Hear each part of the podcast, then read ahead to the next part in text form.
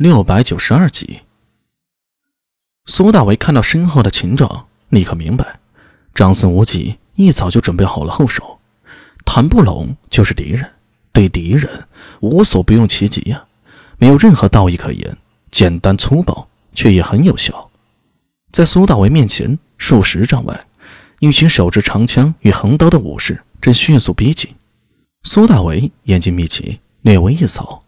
判断出对方人数是十七人，看他们的步履节奏和移动间的配合，持兵器的姿态，用的应是战场上的武艺。如果在军阵之中，这些人配合得当的话，其破坏力应该很可观。现在苏大为要做出判断，是战还是走。此时天上又飘下雪花，天寒地冻，意味着动手体力消耗会比平时加倍。此地是长安郊外。就算是以苏大为的脚程回城，也需要一段不短的时间呢。还有人，如果不解决这些敌人，只会被他们先尾追杀，那样就被动了。这些人不可能是从长安城用两条腿一路跑过来的，必然是有马。若逃走，便是被骑兵追杀的局面。几乎是一瞬间，苏大为就决定了不走，先把眼前的敌人解决了再说。打定了主意。他深吸了口气，墨运金息之法，调整身体至最佳状态。数息之后，这群武士终于逼近了。他们没有急着冲上来，而是远远的散开，将苏大为围在当中。你们是宿卫，是府兵。苏大为的目光从他们身上一一看过去，他看得很认真。这些人身上穿着简单的皮甲，为首一人甚至穿了锁子甲。看装备有长枪、臂盾、手弩、横刀，长短兼备。不过他们用的应该不是军中制式的兵器。苏大伟猜，大概是不想被人认出来。按唐律，私藏兵甲是重罪。领头那人穿的不是大唐的明光甲，而是像是前隋的甲胄，这就让苏大伟有些摸不着头脑。不用管我是谁，今日你我有缘。带头的大汉身高六尺上下，肩宽体阔，两臂如圆，左手持盾，右手横刀斜托在身侧，唐六尺，约摸后世的一米八五左右。大汉咧嘴一笑，森然道：“哼，今日我等送郎君一程，动手！”嘣，耳中忽闻弓弦响动，苏大为背脊一抖，人如山猫般的窜起，唰，一支羽箭。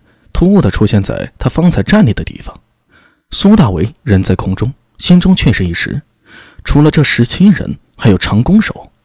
眼角一扫，引见数十步之外，一株大树枝桠上有寒光一闪，不及反应，身侧突然传来了破风之声。原来他窜上半空，那些手持手弩的武士立刻扬手便射。苏大为吐气开身，右手一翻，横刀一旋一脚。将急来的弩箭给扫掉，此时一口气便散掉了，身体不可避免的下坠，双眼俯视，早有那名身穿锁子甲的武士在下面等着他。此人双手持环刀，手腕一个翻滚动作，借着双手相持的杠杆之力，刀锋自下而上，一招举火燎天，带起地面冰雪暴散。当，双刀交击，火星四溅。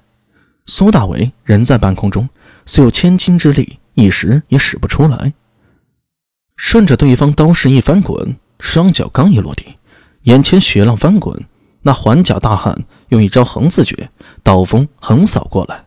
同样的天策八法，每个人用出来的风格都有细微的差别。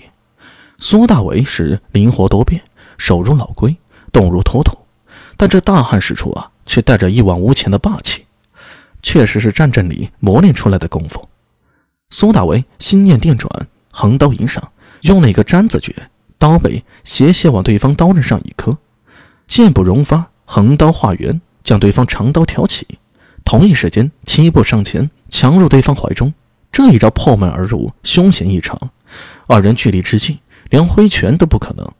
但是苏大为不慌不忙，只将身子一晃，仿佛老熊撞树，肩膀一抖，扑棱棱，一股怪力。随着他的脊柱大龙弹出，那大汉呢，只凭自己本能将左手盾挡在胸前，耳中听得轰的一声，坚实的臂盾竟被苏大为一记肩撞击得四分五裂。大汉站立不稳，踉跄着后退。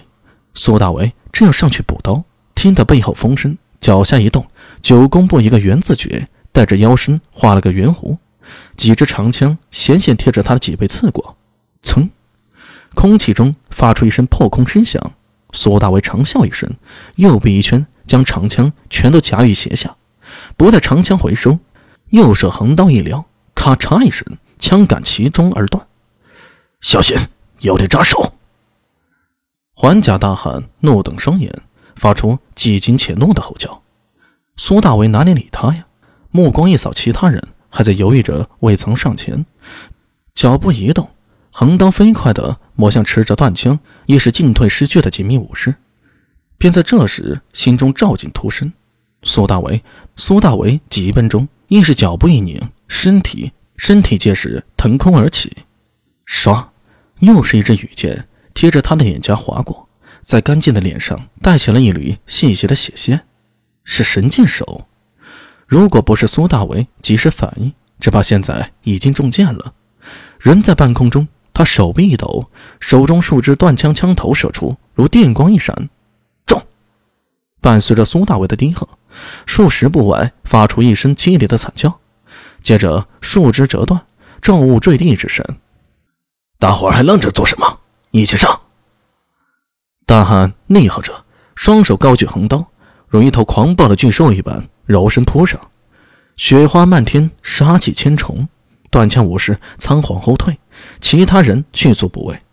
苏大为刚刚一脚将大汉给踢翻，一个手持双锤的虬须大汉扑了上来。他手里一对瓜锤，锤头有拳头大小，挥动间发出呜呜怪笑。苏大为百忙中横刀一锋，当一声震耳欲聋的金铁爆鸣之声。这猛汉神力惊人呐！苏大为大意之下，不由得连退了数步，低头一看。横刀居然卷到刃。